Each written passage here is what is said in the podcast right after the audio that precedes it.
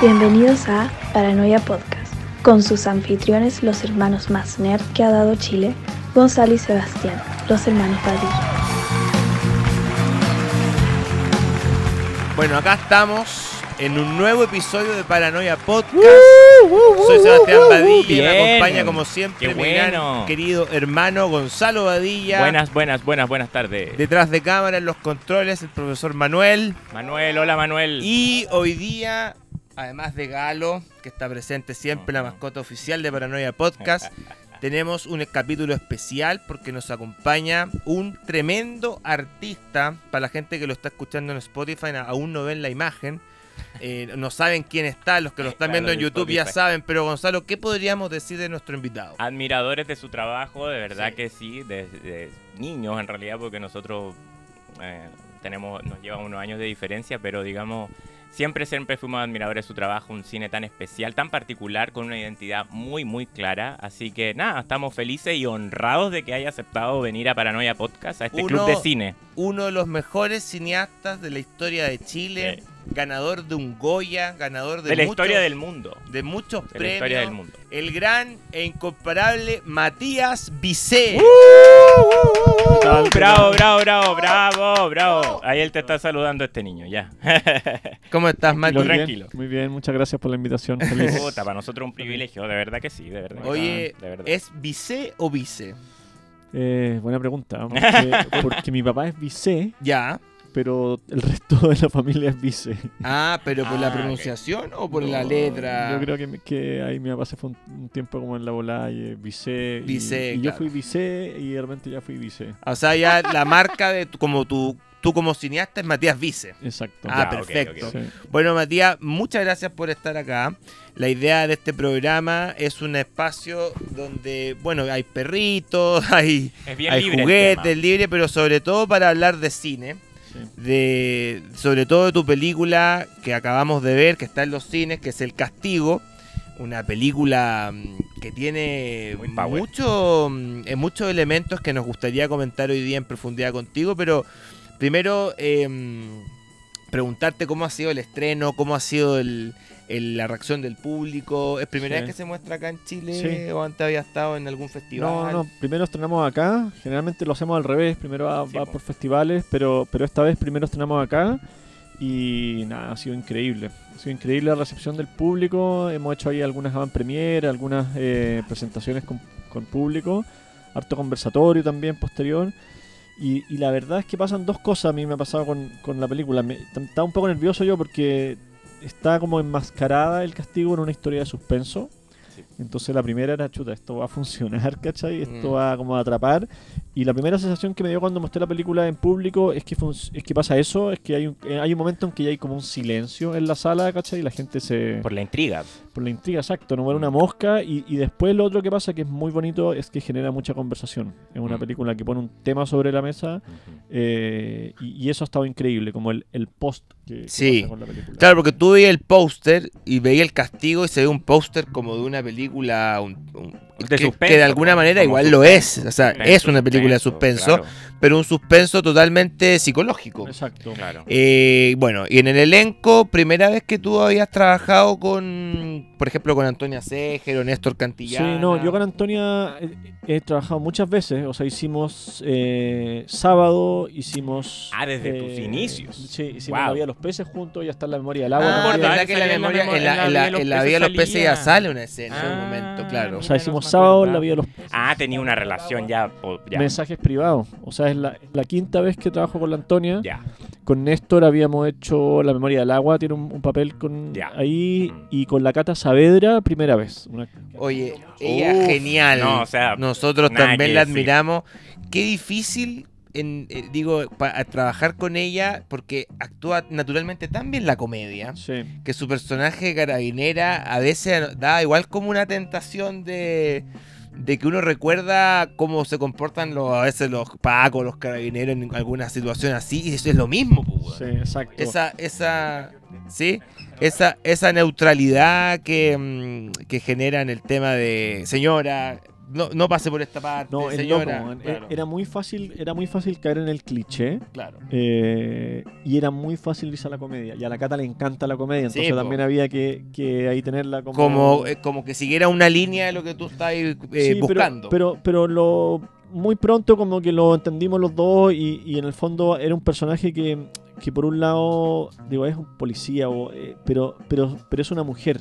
Finalmente, ¿cachai? Es verdad. Y, y ahí es, es bonito porque, Porque en el momento ella igual como que logra conectar con el personaje de la Antonia Seger, como Exacto. empatizar, digamos. Sí, es, era, es el antagonista en el fondo de la historia, Sí. es como el que está como poniéndolos todo el tiempo en, en- en aprieto, pero también es, es la que la que la entiende y la que la pone en, en su en su rol de digo la que la que enfrenta el rol de la maternidad también, que es una, una algo que pone la película sobre la mesa que es, que- que es Y, interesante. y Matías, ¿cómo se te ocurre a ti hacer este, este guion? ¿Cómo parte la idea de hacer el castigo? Sí, esta es una idea que surge junto a Coral Cruz, que es una guionista española tremenda. Ella, ella había sido consultora de guion de, de La Vía de los Peces, de La Memoria del Agua, hace tiempo que vengo trabajando con ella y teníamos muchas ganas de hacer algo juntos. Y primero surge la idea de, de- de hacer una película eh, con esta anécdota, en el fondo, de una pareja que se les pierde un hijo en el bosque y qué le sucede a ellos Como, en, en como- esta búsqueda, en- obvio, en, esta claro. hora y media, ¿cachai? Y ahí yo le propongo a Coral, ok, pero hagámosla en un plano secuencia. Wow, y ahí ya Y ahí ya complicaste como- todo. ahí, ahí se puso todo difícil. Claro, porque yo creo que eso es lo que, que hace que también la película vaya a despertar o esté despertando Sí. mucho interés internacional de esto de verdad se hizo en un plano secuencia y uno como espectador siente que es real. Sí. Como Es que es, es- es muy loco porque yo desde sábado, sábado es mi primera película. y esa es una película en plano secuencia, Exacto, claro. que es Sí. un plano secuencia, pero la gente que no sabe es que la cámara empieza a grabar y no corta hasta el final. Es como una obra de teatro que empezamos y no, y no cortamos hasta, hasta el final. Pero yo no quería en el fondo que la, que la maquinaria, que la técnica se comiera al contenido. Y por eso te digo que me demoré 20 años en encontrar una, una historia que sea una mejor película contada en un plano secuencia. Porque desde que hice sábado me dieron muchas ganas como, ya quiero hacer otra película en plano secuencia. Mm. Se me ocurrían ideas, pero todas terminaban como una cosa media formal. Que baje por aquí, que entre por acá. Claro, y hay que ser tan meticuloso para los planos de secuencia, entonces lo que decís tú, pues a veces la forma como que supera el fondo, Exacto. ¿cachai? Hasta Mm. que aparece esta historia que, que, que Coral, la, la hablamos con Coral, y dijo, está increíble, hagamos el plano secuencia.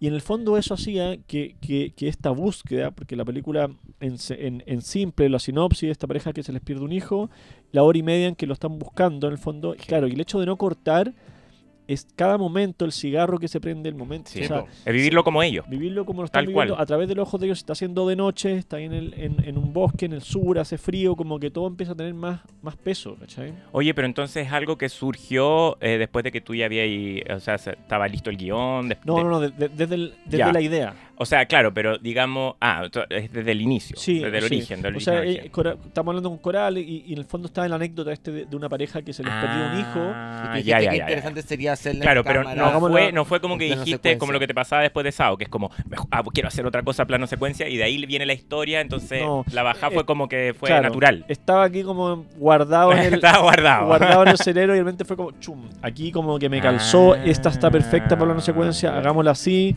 Y, y en el fondo lo, lo loco que pasa es que mucha gente como amigos cinéfilos van a ver el plano secuencia y dicen, hoy quiero... Sí. Y, y pero están dos minutos y después se le olvida. Lógico, Porque la historia te atrapa, ya pues, no, te no lleva para eso. algo- A mí en particular también me pasó que cuando la estábamos viendo yo decía como, ya, quiero fijarme en cómo lo está haciendo y que después, pero la, la película después fluye para otra parte y la historia te atrapa y, y pa- estáis eh, viviendo lo que están viviendo ellos, que es tan potente, es tan importante lo, la- Sí. lo que les está No, y- pasando. y, qué importante hacer una película así con muy buenos actores, porque la Sí, verdad es que ellos tres, los protagonistas, y también está el señor carabinero que no habla Sí, tanto. y el niño, po, y el niño. Sí, Pero, el y el Yuri- niño aparece, claro. O no, No, aparece, heavy, no heavy, sabemos, pero. No, sí, son, son, o sea, yo lo, lo he dicho otras veces, para mí es como una especie como de selección chilena, ¿cachai? O sea, el- Sí, Sí. exacto. Tenía ahí un equipo muy, muy power. Está el Antonio el Néstor Cantillana, Cata Savera, el Yair Yuri y el Santiago Urbina. Ellos son lo- los cinco Es tremendos. el casco, ¿cachai? claro. Sí, es tremendo. Y hay otra cosa que, que a mí también me parece interesante, volviendo como a la pregunta de qué, qué ha pasado como en, esta, Sí. en estas primeras funciones. Ajá. Mucha gente me dice, claro, fui a ver la historia de una pareja que se les pierde un hijo. bueno, y sacaste otra cuestión debajo. Exactamente. ¿Cachai? Como- Si ya un problema ya de Sí, pareja. temas de pareja, Claro, la, la- la de relación con familia. las autoridades, cómo funciona todo eso Y también, sobre que todo es como yo- tan burocrático. Y todos ellos y dos, sobre todo, tan- que, que había mucho rencor ahí o, o sentimientos guardados Sí, hace o sea, mucho tiempo. tal- Temas de comunicación al final. Y está, está el tema de la, de la maternidad, que, aparte. que, que es como yo siento que el gran tema que la película pone sobre la mesa, que, que también era fácil caer en el cliché, ¿cachai? También el personaje de, de Néstor, digo, es un buen papá, lo dice él incluso, ¿cachai? O intenta Sí. ser un buen papá, Mm, mm. hace lo que puede, no sé, pero ella en un momento dice, bueno, ¿qué pasa si es al revés, ¿cachai? ¿Qué pasa si yo soy el que después del trabajo cuento el cuento o, o soy el buen papá el fin de semana? Esa, esa línea, ese momento, es te crucial, abre es los ojos. crucial en el- en la- Tú decís, claro, o sea, a veces, muchas veces pasa que uno dice, claro, un buen papá que llega, juega con su hijo y todo, pero la que está todo el día y la que le toca la parte como más La parte más difícil. Más ¿no? difícil. O sea, digamos, es la mayor cantidad Y- de tiempo que y- tiene que estar con el niño. y emocionalmente difícil de ver las, Exacto.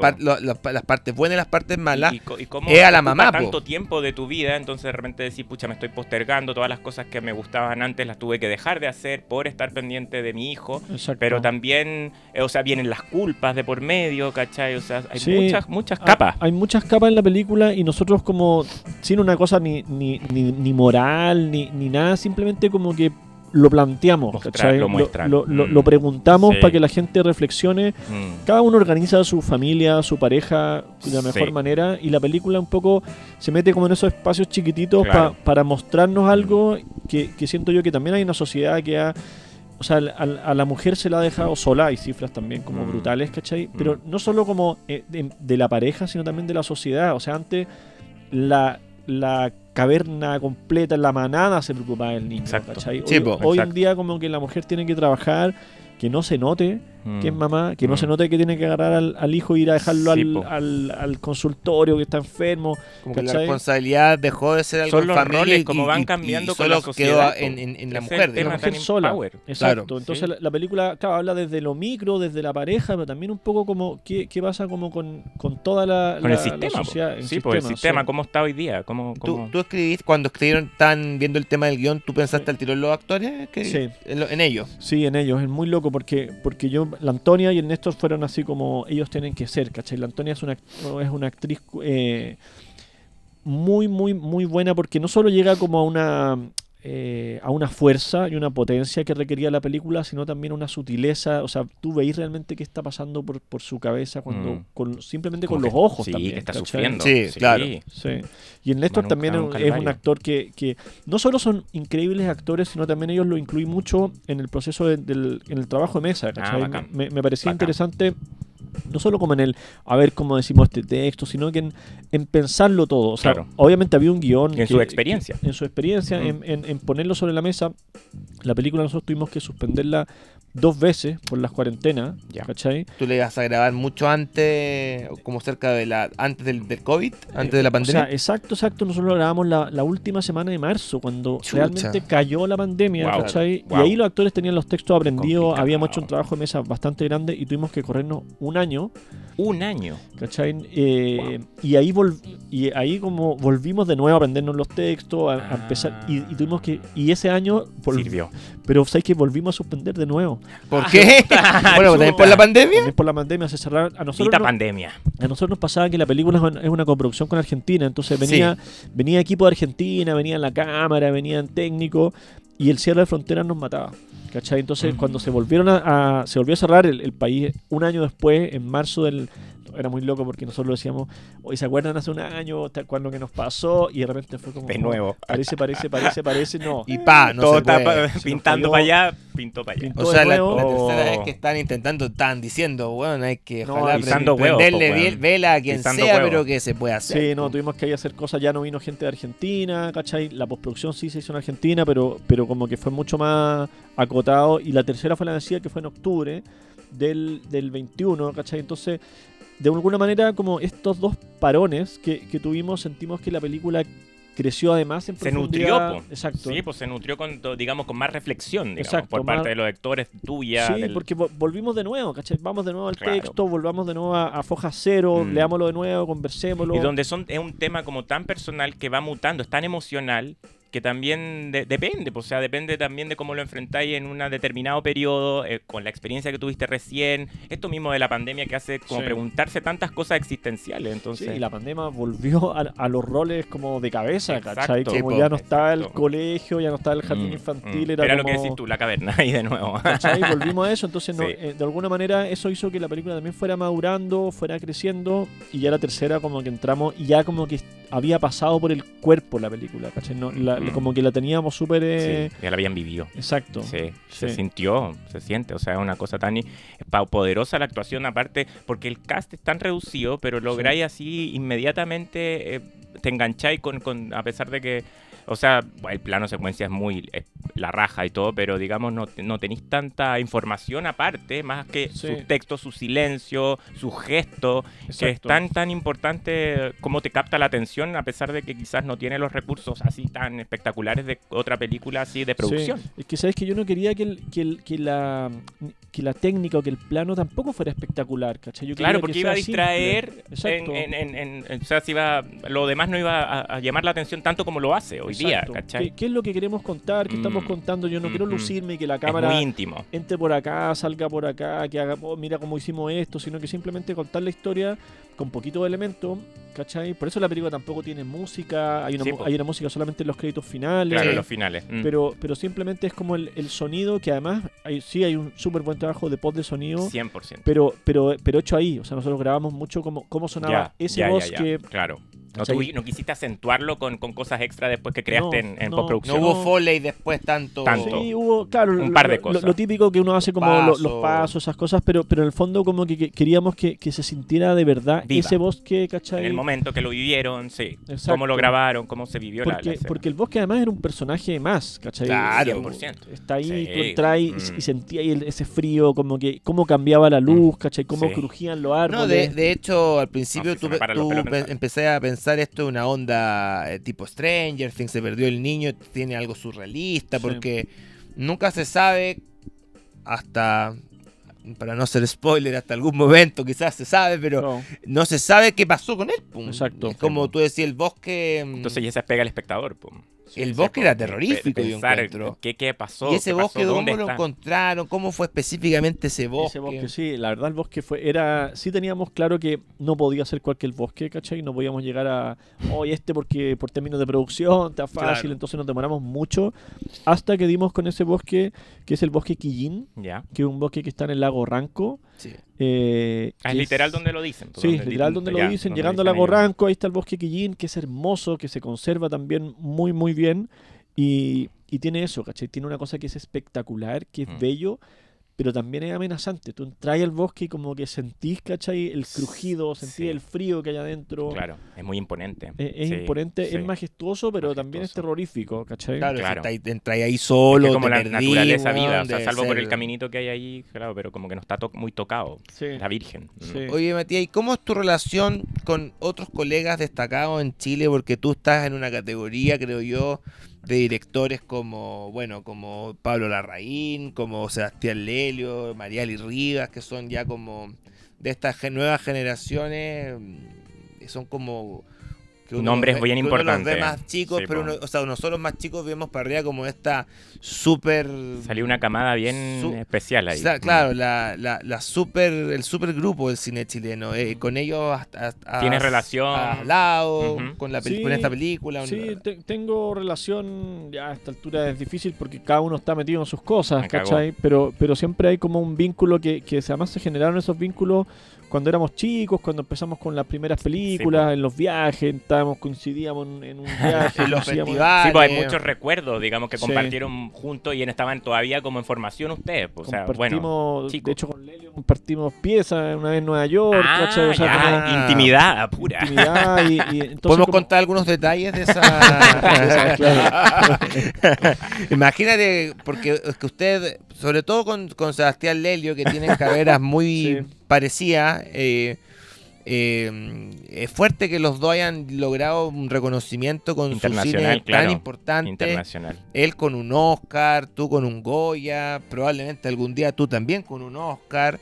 Eh, Son cosas muy poderosas. ¿Pensaron cuando estaban en la época que tú me dices de juventud, de los festivales, ese era el objetivo o son cosas que se habían han dado? No, yo creo que sí, es loco, son cosas que se van dando. Uno, uno o yo al menos siempre he tenido como la, la tranquilidad o la de como pensar en la nueva película, ¿no? Ya, Sí, sí, como- va viviendo Ahí como te, el pe- te sí, te entendemos, entiendo. nosotros siempre es como... Y aparte que la ocupa tanto momento en tu cabeza, esa, Claro. que como que no hay eh, momento para pensar otra cosa, porque No, como que estás obsesionado con lo que quería hacer en el momento. con que salga bien, ¿cachai? Yo Sí. creo que muchas veces, yo lo he visto a veces con estudiantes que dicen, no, es que tal festival, ¿cachai? Claro, quiero llegar Están a tal... pensando en lo Y otro. yo pero como, preocúpate, preocúpate del guion, que la película quede bien actuada, ¿cachai? Como que, que todo funcione. Lo otro, Mm. si la película está buena y Va a cae, pasar. va a pasar. Y si no Mm. pasa, será con la siguiente, ¿cachai? Sí, como... sí, sí, sí. Claro, porque pasa también de que, o sea, acá estamos compartiendo entre colegas, entonces Sí. la, la- la cuestión del- del cineasta como que está tan tapada por una cosa como de mm, los sueños de Hollywood triun- y de, de- los de premios, de en- triunfo, la en- fama, en el diferentes dinero, festivales, claro. que muchas veces eso a- termina siendo superior a mucha gente que eh, lo dificultoso que es hacer el camino de contar historias, producir una película, que Claro. es como que siempre se deja de lado y se pone en la palestra lo, lo- lo- la, la parte como bonita, ¿cachai? Porque Sí. la parte difícil y que eh, en general es una pega bien sola, que Mm. esa pega de, puta, escribamos una historia, produzcámosla y todo, que no, es algo que no cubren mucho el- el- los medios. Sí, yo creo que ahí, y, y- y algo que hablaba con mi psicóloga que era increíble, que me, que me decía como, quédate cada día, o sea, llega a tu casa tranquilo, esfuérzate lo más que podáis hasta que quedéis tranquilo con lo que exigiste, ¿cachai? Y eso para mí fue súper importante porque, porque significaba también exigir muchísimo,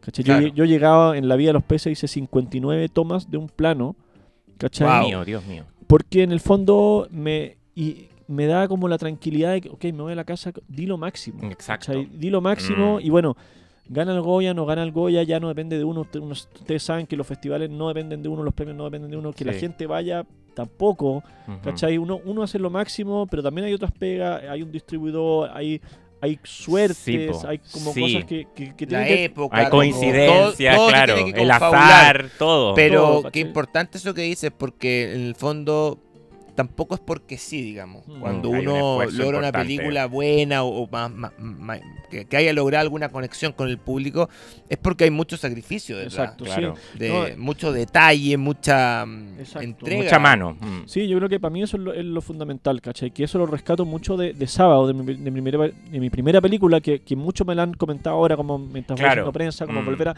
Como que Sí. rendiste de Sábado, y yo, yo, como digo, hay dos cosas que he mantenido siempre, que es el rigor. En Sábado ensayamos muchísimo, ahora, ahora más también en, en el castigo, Claro. ¿cachai? Pero tengo eso, por un lado, como la, el rigor, el exigir... Eh, obviamente siempre como desde el cariño, sé lo difícil que es actuar, sé lo difícil que es estar en un equipo, siempre yo voy como desde el estímulo positivo, desde el cariño, pero sí con mucha exigencia, como ojalá Mm. que los actores digan, "No, me costó mucho, pero llegué a un lugar que no había llegado antes, ¿cachai? Como Sí. hice un personaje que, que estiré mis límites, ¿cachai? Que llegué a, a abrir puertas que no había abierto antes, ¿cachai? Eso por un lado, y por otro lado también como la, la experimentación, ¿cachai? De decir Sí, como volver a una, no sé, yo te- llevo ya 20 años haciendo películas, ¿cachai? Y, y, y todavía era como, no sé cómo voy a hacer el Eh, castigo, Claro. no sé si, si vamos a llegar al final, si alguien se va a caer, si Esa esto- magia que si se da solo va en rodaje. lograr. Sí, pues claro. Y Entonces, esa, esa como sobreexcitación que produce de hacer como irá a Es- resultar o y no. es muy difícil que el resto de la gente lo entienda, a, no ser que esté en los zapatos de uno, porque en el fondo se produce una cosa como tan fuerte en la mente de uno de cómo lo voy a hacer y cómo irá a surgir esto y cómo resultará, es fuerte. ¿Es, Sí. es adictivo para ti adictivo. hacer cine? sí, sí, no, totalmente. O sea, es como, se me olvida que es mi trabajo. ¿cachai? Claro, es como es tu vida ya. Sí, lo, sí, lo pues paso lo- lo tan viví, bien, lo, di- mm. lo disfruto. eh, me, me encanta también como involucrar a un equipo como en esa pasión, ¿cachai? Sí, Y- La nos motivación que se encanta da lo con la gente. Y yo creo Mm. que eso tiene que ver con la honestidad, con, con la, con la... Por eso a mí me gusta como cuando veo la coherencia en las carreras. A ustedes se les ve muy claro como qué tipo de películas hacen, que está en su gusto, que está en su mundo, ¿cachai? A mí también siento que en Sí, mis po. películas estoy yo muy... Son honestas. Son honestas, son Mm. de verdad, ¿cachai? Mm. Son como... Mm. quiero hablar de este tema, quiero poner este tema sobre la mesa. En mi caso, la, no sé, la historia de, de pareja, Sí. como con distintas capas. De hecho, tú ves toda tu filmografía y- y, es como coherente, o sea, se nota que es el 100%. mismo autor. Sí, pues, hay, una, uno hay lee- una identidad muy cuando uno- clara. es como lo mismo Sí. cuando uno lee un libro de, al- de un Sí, autor y varios libros, uno dice, muy particular. tiene, tiene la mano de este Sí. autor. A- a- Sí. te pasa mucho eso con tu Sí. cine, Matías. Oye, a mí me gustaría saber, como estamos hablando de sábado y todo eso, ¿cómo surge en ti la idea de ser un cineasta, un contador de historias? No sé eh, Sí. cómo te gustaría definirte, pero me gustaría saber cómo surge a ti ese deseo de cuando, porque eh, tú, ¿a qué edad partiste? Yo entré desde el colegio a estudiar cine, a la escuela de saliste del cine. colegio y al tiro directo, cine. sí. ¡Wow! Entonces, eso, me gustaría saber esa motivación que Sí, te, a mí me te pasó una cosa que, que lo, lo cuento harto, ¿cachai? Que me, que me pasó en una clase, ahí como en tercero, cuarto medio, cuando uno está como, ¿qué voy a hacer? Sí. ¿cachai? Mis papás son arquitectos los dos. Yo tuve una formación, que le agradezco mucho, muy artística, como muy de arquitecto en el fondo. Estimularon tu creatividad. Estimularon harto mi, cre- mi creatividad. Estuve en un colegio Waldorf, tocaba música, ¿cachai? Como tocaba violín. Tenía como harto cercanía con las artes. Me gustaba mucho ir al teatro. Me gusta actualmente mucho ir al teatro, me encanta como sentarme en primera fila, eh, pero dije, no, yo no, no, no sé si estoy para actuar, ¿cachai? Pero me da vergüenza, no sé, me da nervio, ¿cachai? Ya, ya, pero, pero me encantaba como ese nervio de primera fila, como, ¿cómo lo van a lograr? ¿Van a llegar hasta el final? Claro, claro. ¿Cachai? claro. Como, Sí, qué pues, miedo estar que allá. se da en vivo. Eso que sea en vivo, sí. En Y, vivo. y- y eso es muy loco porque se acerca mucho a, a cómo yo preparo mis películas, ¿cachai? El- a, a cómo las dirijo, que eh, las preparo como si fueran obras de teatro, con mucho ensayo, ¿cachai? Pero, pero un poco volviendo a, a tu pregunta, ¿cachai? Me pasó ahí a, a- a Ahí surge del, esa idea. del colegio, sí, que Esa motivación. a- había una, me acuerdo que había un trabajo y yo opté, no- creo que no sé si yo lo inventé, o, pero yo hice un, un, eh, diaporama, Ah, perfecto, ya. Eh, Qué lindo. que era un diaporama como con diapositiva y era sobre, creo que con medio como eh, como tierras, o sea, creo que en mayas, ¿cachai? Aztecas, como que medios como de, de civilizaciones antiguas y, y- y le puse música, ¿cachai? Y, y oscurecí la sala. Digo, fue una experiencia Fue toda la como- experiencia, claro. Fue la experiencia un que, poco hacer película. que además que para nadie fue tan... Pero me acuerdo de mi profesor como que Te le cayeron unas lágrimas. Mm, te involucraste Lloró mucho. mi profesor de historia, ¿cachai? Armando Aravena, lo aprovecho de nombrar, Ah, un ¿cachai? saludo. Mi profesor como que se emocionó y yo dije, man, qué rico como haber hecho este viaje, Sí. ¿cachai? Como medio como DJ, yo iba poniendo como el cassette, ¿Cómo seteaste ¿cachai? todo el mood? po? En, to- en todo. en Exacto, todo, era como todo, todo. chantándole diapositiva y, Mm. y poniéndole la música medio como... Y lograste DJ, emoción, po. Y logré emoción y yo dije, qué increíble esto, ¿cachai? Y me pasó también en ese momento que fui a ver Tesis de, de Alejandro de Amenábar. Amenábar, ¿cachai? Que una película que no se acerca como al tipo de películas que yo he hecho, pero dije como, qué increíble cómo una película te agarra. Lo que genera esa Claro, no, es Fuertísima. Tremenda. Mm. ¿Cachai? Entonces esas dos cosas como que en un punto fue como que ganas de, de lograr esto, ¿cachai? De, de meter a las personas en un viaje de hora y media. Eh, todavía no tenía como incluso ni la temática, ni, hacia- ni qué tipo de películas quería hacer, ni cómo se hacían películas. Estaba como desde la juventud como del Obvio, colegio. obvio, obvio, obvio. Pero sí esas sensaciones fueron súper bonitas como de, de llevar al público a, a un viaje, Es ¿cachai? que si, si, si pensáis, lo hay mantenido, o sea, porque en el fondo es todas tus películas, lo que estamos hablando, se- está a ese punto de generar esa emoción, de, Sí. de- lo- lo- tú como cineasta al final eso es lo que más te ha llamado la atención desde niño, pero fuiste coherente todo hasta el día de hoy. Sí, es loco porque, porque también hay un momento hace poco que los festivales les gustaban las películas frías, no sé, como más Sí, distanciadas, ¿cachai? ajá. A, mí, a mí no, a mí siempre me ha encantado como que el espectador entre en un viaje, que, o sea, me pasó con La Vía de los Peces, con La Memoria del Agua, son películas Mm. súper emotivas, ¿cachai? Sí, po, Sí, mucho. y, Sí, sí, y- sí. y en el fondo me encanta como que, que agarrarlos y, y meterlos en este viaje que, que- que tenga dos partes. Primero como que los emocione, que, que los remueva y la segunda parte que es igual de importante que es como que genere algo a posteriori, ¿cachai? Como claro, esa reflexión después. reflexión, conversación. Seguir pensando en la película, que es difícil No, lograrlo. lo que ha pasado, por ejemplo, con la vida de los peces, que acá es como algo de la cultura pop chilena, que hay polera, Sí, en, las tiendas es una del, película muy importante, muy importante para, para la Sí, cultura chilena. Un montón. en- Me- declaro fan. Nosotros también, o sea, nos encanta esa película. Y, y ahí también te quería preguntar, bueno, tú me- te, me- te pregunté detrás de cámara cuáles eran tus películas favoritas en general, que Sí. es una, pel- una pregunta dificilísima para Sí, cualquier claro, cineasta. porque uno ha visto tanto. Pero me mencionaste algunas que es bueno conversar sobre Sí. esa, mira, de Perros de la Calle, Magnolia, de A mí Paul me llamó la Thomas atención Anderson. Perdidos en Tokio. Porque Sí. la compartimos mucho. esa A nosotros película. nos encanta, esa, encanta película, película, y también linda. siempre hemos dicho, incluso antes que tú nos Mm. dijeras que era una de tus películas favoritas, siempre hemos dicho como Matías Vice está Sí. pero O sea, pintado es- para es, hacer es una muy, película muy, muy parecido. muy parecida, Sí. igual de genial que esa es de Sofía Coppola. son- es de momentos, de silencio, de música, Es, todas es esas tan cosas prudente la película, Claro, porque es además como que mm. Nunca caen que estos personajes no es como al final pretenciosa. Sí. mm, concretan algo tan íntima. como eh, físico ni nada, es todo muy Sutil. muy sutil. Y Sí. tú manejas la sutileza muy bien en el, en el cine. Sí, perdido Tokio, una decir mucho. Que, que también me marcó mucho. Como, claro, era wow, pero este es el tipo de películas que yo hago. Como que fue esa reflexión, ¿cachai? Y, Además Sí. como de la misma época, Misma que, que tú estás ahí haciendo películas. Sí,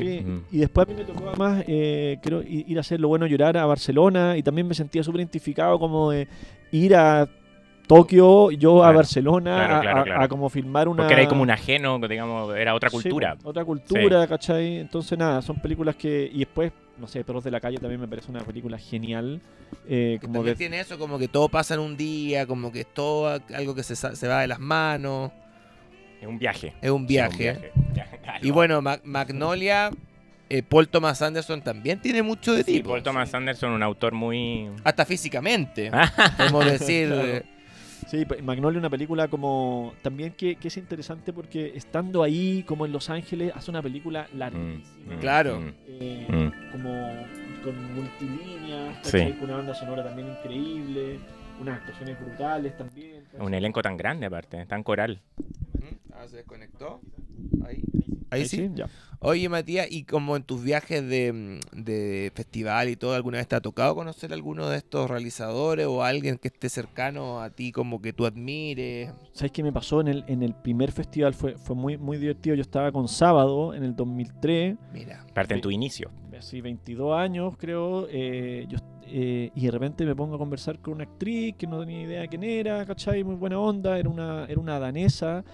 Y después yo me voy y me dicen, oye, pero era la actriz de la celebración de Festen. Tremenda película, que yo era fanático y, y volví como de nuevo a la conversa. Oye, pero ya. No, Claro, que quizá era más piola ella, Sí, como que po, era, y, claro. y como una actriz No, estábamos conversando, Sí. ¿cachai? Y muy natural. sí. Justo en ese tiempo yo rayaba con Dogma 95 y con von Claro, Trier, una- ¿cachai? Sí, po, era, Trier, sí, era un momento Era mágico. claro, mágico. fue. Exacto, y ahí volví como, oye, cuéntame cómo hicieron la celebración. a- a- volvimos como a toda la. Volvimos modo fan, ¿cachai? A hacer Claro. todas las preguntas que, que Claro, quería como hacer. fan, ahí, ahí fuiste como fan. Como, cuéntame todo, cómo le hicieron, ¿cachai? Eh, no, y sí, pasa mucho, como me pasó mucho también conocer eh, directores latinoamericanos que, que admiro mucho, Pablo Trapero, ponte tú, ¿cachai?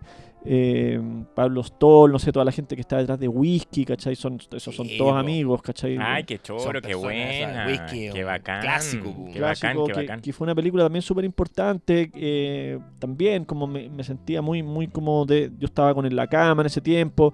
Me tocó mucho Claro. conocer como. Te sentiste como parte de esa movida. Y, además te ¿cachai? ha tocado viajar por muchas partes del mundo con tus películas. Claro. Sí, Eso sí, es tremendo. Eso es algo que yo no sabía que, que iba a pasar. Como, Claro. De hecho, me, me acuerdo que me pasó. Muchas cosas me pasaron con Mannheim, con ese primer festival con sábado, que de repente me, me avisan y es como, chuta, voy a ir a Alemania. Y, y me metí a clases de inglés, ¿cachai? Como, y todo típica pregunta, porque me metí ahí al, al norteamericano, ¿y por qué se mete? No, ¿por qué me voy a Alemania? ¿Y por qué te metes Eh, a clases de claro. inglés? Porque me acabo de dar cuenta que parece que me va a tocar hablar mucho inglés en mi vida.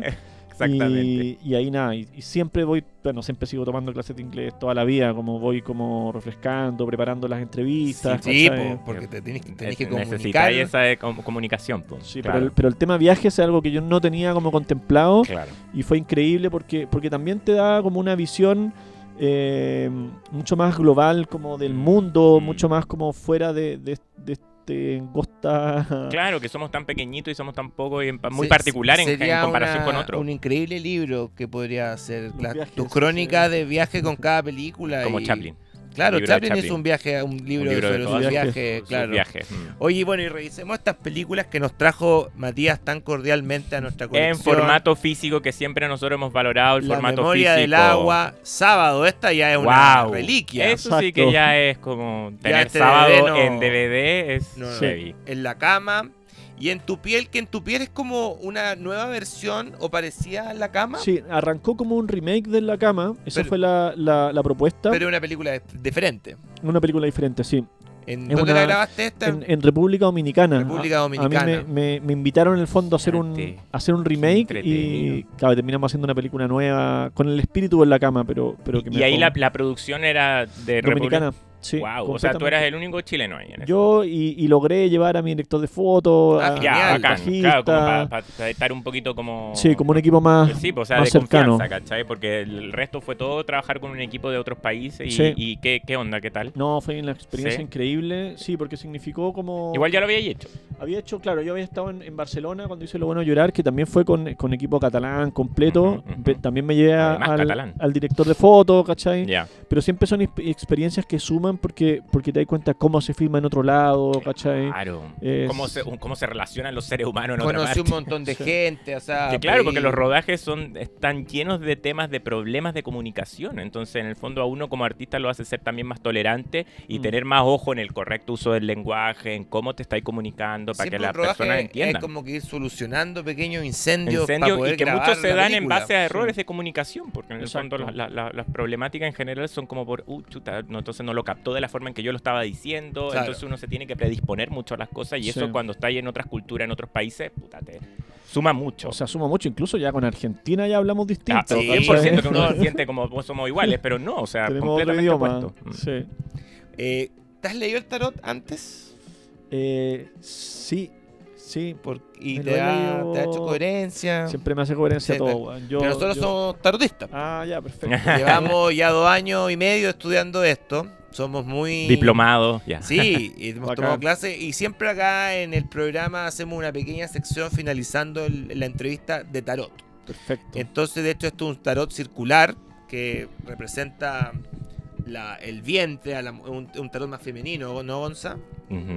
Es más femenino. Y me gustaría que revolvieran las cartas. Esa no. No, esa no. Ah, ya. Y que Matías haga la pregunta que quiera. De, puede ser de la película, puede ser sobre alguna pregunta Más de- general, de más general. general, claro. El tarot. Porque el tarot siempre va a orientar, va a ayudar en la, en la, en la, la- cualquier inquietud que tú tengas te la puede re- responder el tarot porque al final ayuda a uno orientarse en la vida, eso es lo importante, no es como tan no es tan mágico como lo plantean a veces o como la ¿Al- gente ¿Alguna vez te tocó conocer a, a Jodorowsky? No.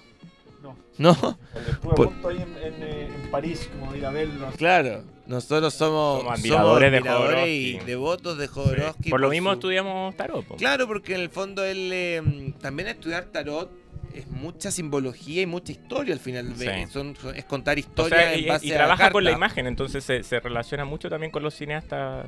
Es, son- es visual el tarot, o sea, te transmiten las cartas una cosa y, y en base a eso también nosotros queremos que tú preguntes y nos digas Ya. si te hizo Gonzalo, ¿qué tiene que no. hacer Matías? Tiene que con la mano izquierda. Con la mano izquierda tienes que separarlo en tres montoncitos.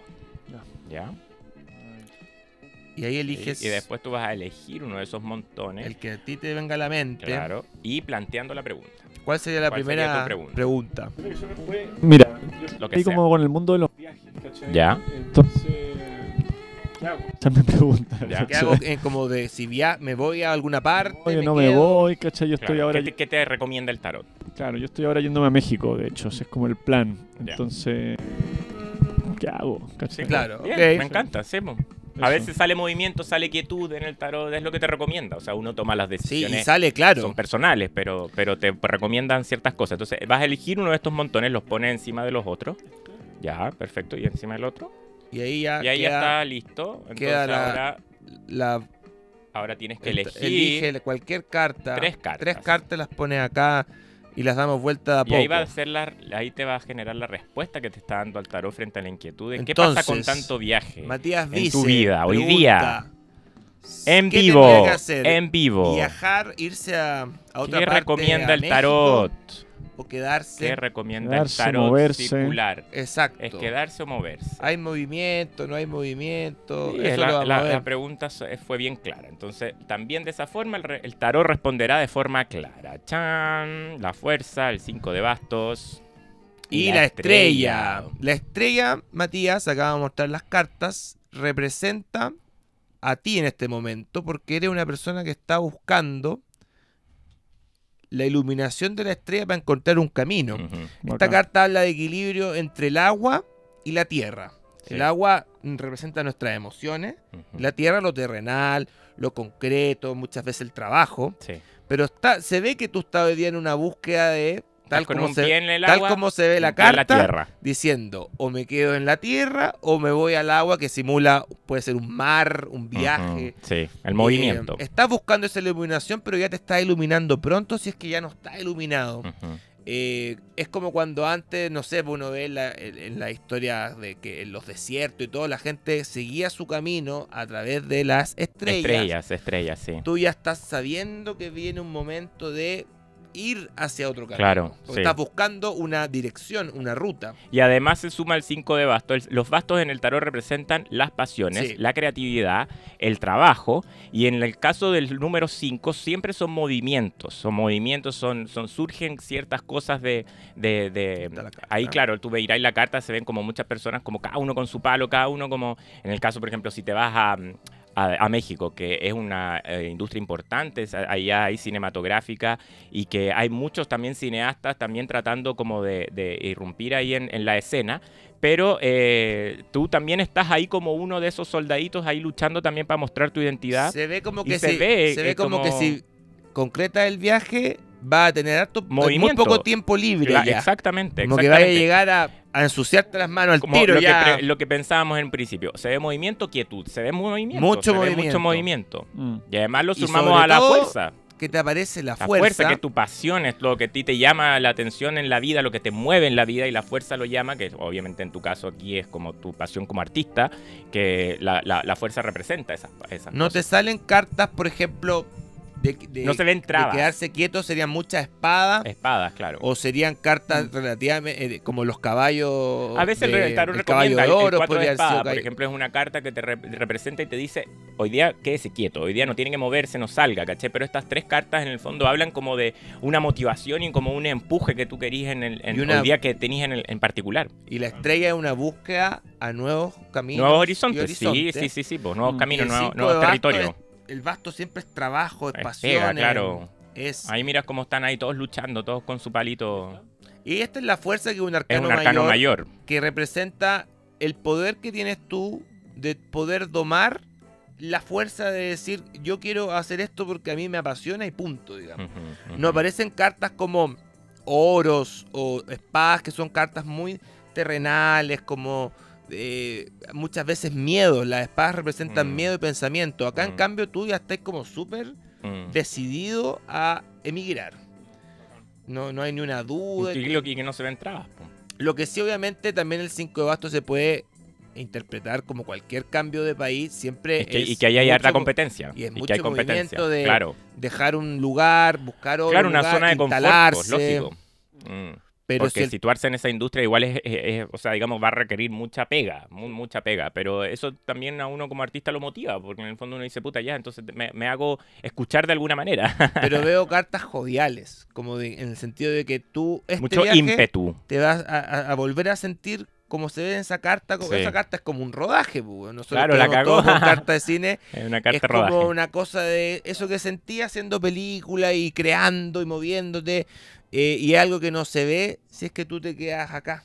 No, o sea, se ve que ahora tú tienes que salir a viajar y a, a seguir trabajando y apasionándote como cuando tenías veintitantos y, partiste haciendo sábado. Y me gustaría que también cerráramos eh, diciéndole su arcano personal, porque ¿sabes cuál es tu Ah, arcano personal? ¿Sabes lo que el- es un arcano Todos los personal? tarot, el, el tarot tiene arcanos personal dependiendo de tu fecha de nacimiento. Claro. Es un- se 21 reduce por numerología y es una carta que te marca de por vida. Es la carta como que te da aspectos de personalidad Bacán. y te, te entrega como una misión también en la vida. Como que tú decís como de repente cosas que contra- con las que uno lucha generalmente. Que uno dice, puta, ¿por qué soy así? O qué sé yo, unos cuestionamientos. Mm. Pero de repente cuando sabís tu carta, el tarot, decís como, mira, en realidad no tengo que luchar tanto contra esto, es mi esencia. Bacán. Y en base a eso uno se, sir- se sirve para conocerse más.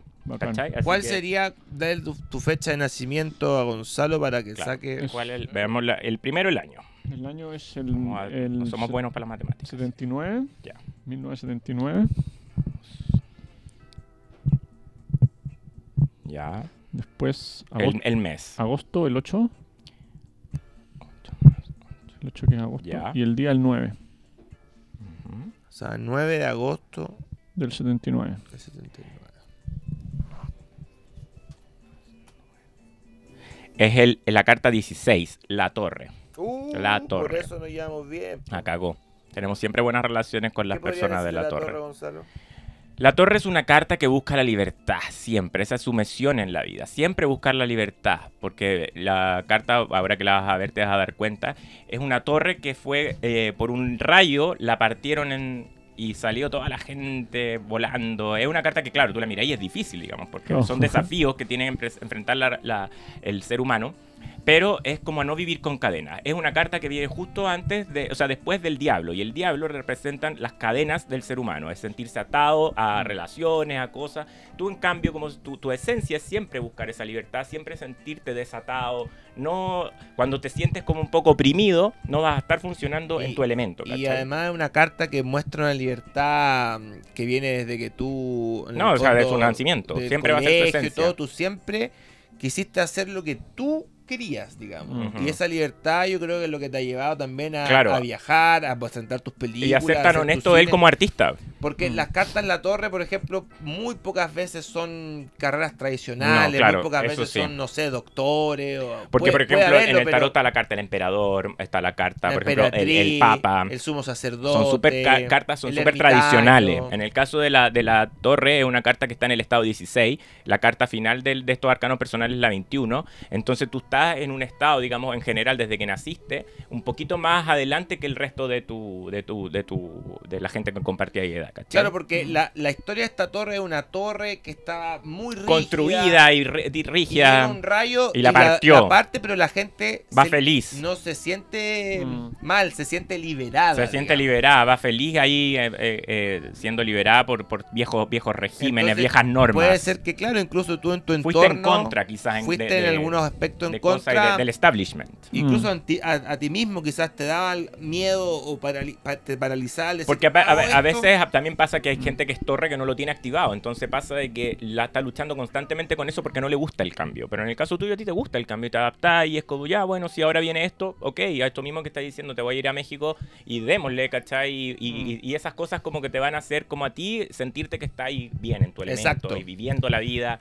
Y, y siempre aférrate a eso porque es una carta muy linda y además que si lo reducimos el 16 en uno más es el 7 y es la, carta, del éxito, que es es la del carta carro. del carro y esa es la carta también tremendamente exitosa porque te marca el- un camino de éxito en tu vida. Mm. Y hay que apoderarse de esas cosas, porque así uno dice, se motiva, uno dice, puta, ya, eh, está en mi esencia, tengo que ser, bueno, me tiene que ir bien, ¿cachai? Eh, Siempre eh, ser más optimista y, y apoderarse de sentimientos más positivos en general. Qué bacán. Mira, acá estoy buscando la carta del Y son, carro, y son para que siempre. es tu arcano implícito. Claro, tu arcano implícito, uno tiene, o sea, en el caso tuyo que te- está ahí en el número 16, tenéis dos arcanos. Y siempre son personajes o público Sí, o artistas Eso, o sí. gente que son de se comunicación. muestra, que Ahí él está en tiene- un carrito mostrándose frente a toda la ciudad. y que avanza. Mm, está a ti, Matías, sí. siempre tú, por tus cartas, tus cartas a ti te, te vas a no- sentir no, te vayas a tú- sentir quieto. te vas a sentir realizado mientras Estés haciendo cosas, y seas libre en tus decisiones. Creando historias o creando proyectos en general, te vayas a sentir muy, muy feliz cuando, cuando te pasen esas cosas. Cuando La tú la- las hagas surgir. también. 16 la puedes buscar ahí después información, pero Bacán. ese es tu arcano personal.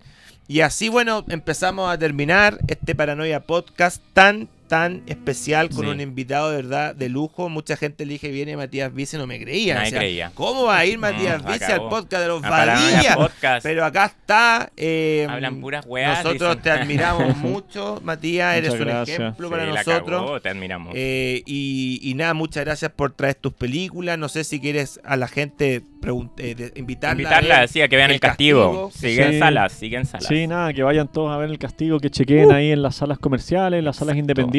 La película sigue todavía eh, Bacán. ahí dando vueltas para que Sí, no se la pierdan. Qué bueno. Y mensaje oculto pronto. Mensaje Mensaje privado. privado. mensaje Mensaje, privado. mensaje privado, perdón. Sí, pronto va a estar ahí en, en plataformas. Ah, que genial, que estén- genial. que Entonces va a estar atentos. disponible en streaming. Bueno, Sí. Matías, un placer No, como gracias, siempre. señor. Muchas gracias. Un placer, un Muchas gracias, placer. Y querido. nos veremos en un próximo episodio de Paranoia Podcast. Chau, chau, chau. Chao, chao. Eso fue Paranoia Podcast, con sus anfitriones, los hermanos Masner que ha dado Chile, Gonzalo y Sebastián, los hermanos Badilla.